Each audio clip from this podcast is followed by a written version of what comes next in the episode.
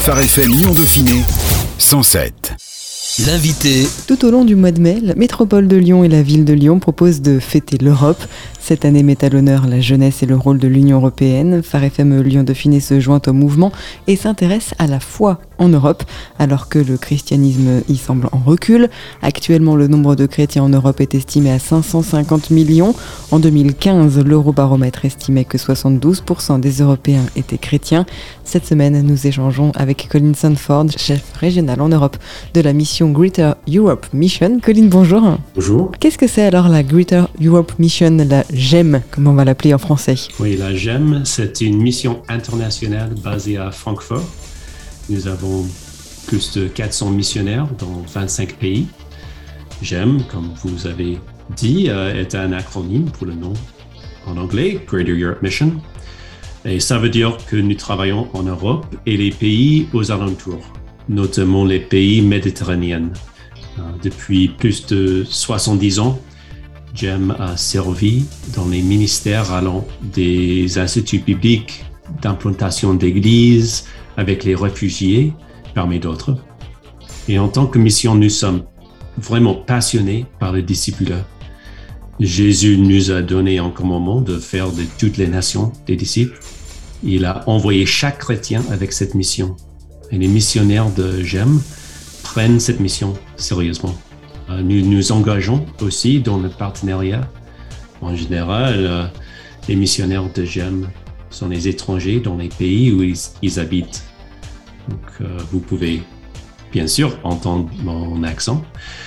Et parce que nous ne sommes pas dans nos propres cultures, nous ne parlons pas nos langues maternelles, nous n'avons pas toutes les réponses. Donc nous nous soumettons aux autres par la gloire de Dieu. Et les missionnaires sont là pour encourager et aider les églises, les responsables et les disciples dans le contexte où ils sont. J'aime du coup se focalise vraiment sur l'Europe. Pourquoi annoncer Jésus en Europe représente pour vous une clé pour toucher le monde? Oui, c'est une très bonne question. Tout le monde a besoin de Jésus. Euh, c'est lui qui est le chemin, la vérité et la vie. On ne vient pas au Père qu'en passant par lui. Les Européens ont besoin de Jésus. Vous avez détaillé les statistiques des chrétianismes en Europe, c'est peu. Je dirais que la tâche est énorme de faire connaître Jésus en Europe. C'est un moment clé aussi pour l'Europe. L'Europe est en train de changer. L'immigration à, à l'Europe nous présente des occasions de partager l'Évangile et l'amour de Dieu avec les gens qui n'ont peut-être jamais eu l'occasion dans leur, leur pays d'origine. La liberté de religion, c'est en fait un cadeau en Europe que nous avons l'occasion de euh, et la liberté de partager nos foi avec les autres. Imaginez-vous euh, la manière dont une Europe transformée par l'Évangile pourrait changer le monde entier. Dieu est à l'œuvre. Il nous invite à travailler à ses côtés. À l'heure où les économistes et autres spécialistes parlent de crise multiples, vous, vous parlez d'opportunités. Pourquoi? Comment est-ce qu'on transforme une situation de crise, d'urgence, en opportunité, qu'elle soit une situation de crise économique, climatique ou, euh, ou même de guerre comme on peut vivre? Oui, je dirais que, en fait, pour moi, la seule réponse à ces crises, ces crises multiples, c'est Dieu, c'est l'évangile, c'est les disciples qui vivent vraiment la transformation en Jésus autour d'eux, en fait. Soyons les disciples de Jésus. Je dirais que nous avons l'occasion vraiment dans ces crises de, de partager quelque chose qui est différent que le politique euh, ou d'autres manières à réagir à ces crises. Et je pense que Dieu nous utilise pour sa gloire. Il utilise son Église. De partageons l'amour de Jésus par nos actions et nos paroles est une réponse à toutes les crises. Nous avons aussi l'occasion, je pense, de construire les liens entre les cultures différentes. Nous pouvons encourager un échange entre les églises dans la France et dans d'autres pays en Europe. Vous et votre église pourriez aller faire visiter les frères et sœurs dans un autre pays pour les aider dans les ministères et les encourager dans la foi. Vous pourrez aussi accueillir les chrétiens étrangers ici en France pour vous aider et vous encourager. Et ça, c'est une manière de répondre aux besoins des autres. De transformer l'Europe, c'est vraiment l'œuvre de Dieu. Et nous sommes trop limités en nous-mêmes. Mais en travaillant avec le Saint-Esprit, nous pourrons tout. Les églises et les disciples obéissants de Jésus sont la clé pour la transformation de l'Europe. Vous parlez de l'Europe comme d'une entité. Vous-même êtes américain, vous connaissez ces grands territoires avec différents États. Est-ce qu'il est juste, malgré tout, de parler de l'Europe comme une seule entité, alors qu'elle est composée de plusieurs pays qui ne reçoivent pas forcément l'Évangile de la même manière, qui n'ont pas la même culture, qui n'ont pas la même position vis-à-vis -vis de Dieu? Oui, c'est clair que l'Europe n'est pas complètement unie. Il y a le contexte où nous sommes c'est vraiment important de comprendre, oui, je dirais que de répondre aux besoins des gens est clé pour, annoncer l'évangile. Vous dites que l'Europe est prête à recevoir Jésus. Pourquoi? C'est une très bonne question. L'Europe est prête. Et je reviens vers les crises, en fait, qui n'ont pas des réponses à l'extérieur de l'évangile.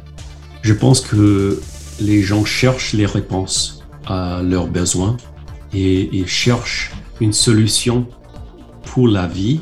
Et on voit que l'évangile est vraiment, ouais, on voit les gens répondent à l'évangile. Bon, l'évangile répond aux besoins des gens.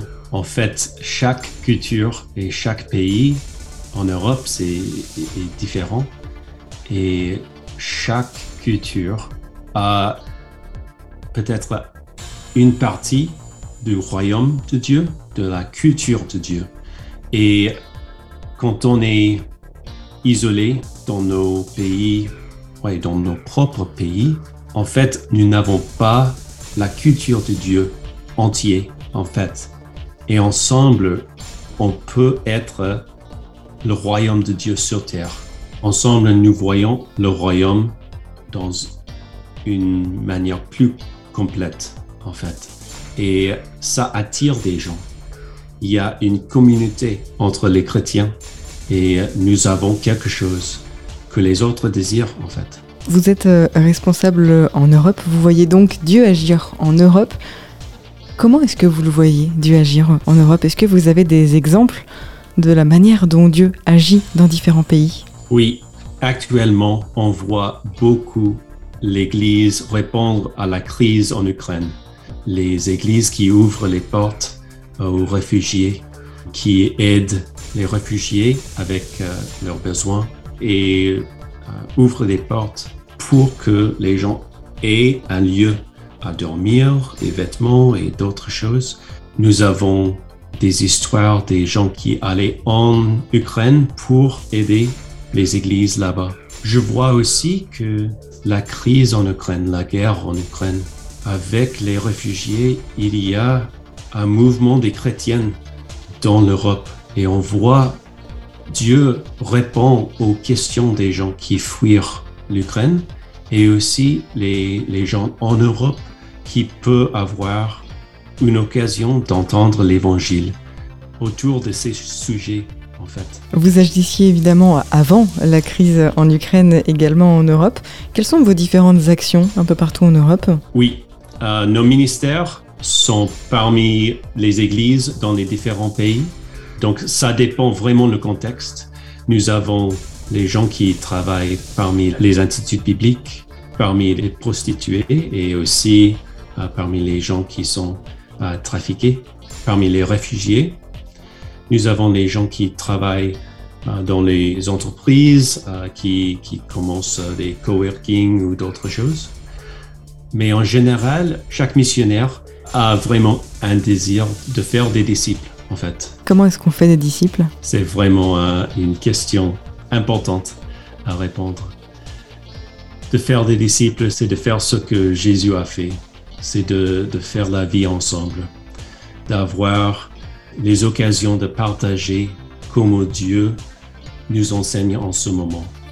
de lire la Bible ensemble, de prier ensemble, d'amener les gens d'être plus en plus comme Jésus, d'être plus en plus comme la personne Dieu l'a fait. Vous-même euh, êtes américain, vous avez donc ce point de vue différent qui est propre à chaque missionnaire, qui est donc dans une autre culture. Vous êtes en France, vous, depuis 11 ans. Comment la France se comporte-t-elle vis-à-vis de la foi? Qu'est-ce qui vous marque, vous, concernant la France, concernant les Français, concernant l'Évangile? C'est vrai, en tant qu'étranger, on est marqué souvent par la culture où on est. Et il y a des valeurs françaises qui me marquent beaucoup, notamment la solidarité. En tant qu'Américains, nous sommes vraiment indépendants. Nous n'avons pas besoin des autres en général. Et je vois quelque chose dans la culture française. Oui, il y a la solidarité les uns pour les autres. Et je vois ça comme une valeur du royaume aussi. Donc il y a cette image en fait du royaume de Dieu dans la culture française. Et j'adore ça. Je trouve aussi, peut-être il y a, il y a des choses qui manquent dans cette solidarité aussi. Je pense que en fait l'évangile peut répondre à ces besoins aussi. La manière dont l'Église vive dans la culture française, il y a une opportunité de mettre en pratique ce que Jésus nous a enseigné de faire, de prendre soin des, des plus faibles, d'aider euh, les gens qui ont besoin. Oui, il y a beaucoup de besoins en France. Il y a un manque spirituel, mais je vois l'espoir dans l'Église. Et l'Église peut porter cet espoir à la culture française afin que, oui, le royaume de Dieu vienne en France. Alors que plus de 7 chrétiens sur 10 vivent hors d'Europe, beaucoup de chrétiens persistent à croire et à ne financer que des missions hors d'Europe, justement. Comment faire prendre conscience aussi de cette nécessité d'annoncer Jésus d'abord sur notre vieux continent européen C'est vrai que souvent la mission, est, ça veut dire d'aller d'un autre lieu, d'un autre continent. Mais en fait, il y a plein de besoins ici en France et en Europe il y a des gens autour de nous qui ont besoin de Jésus.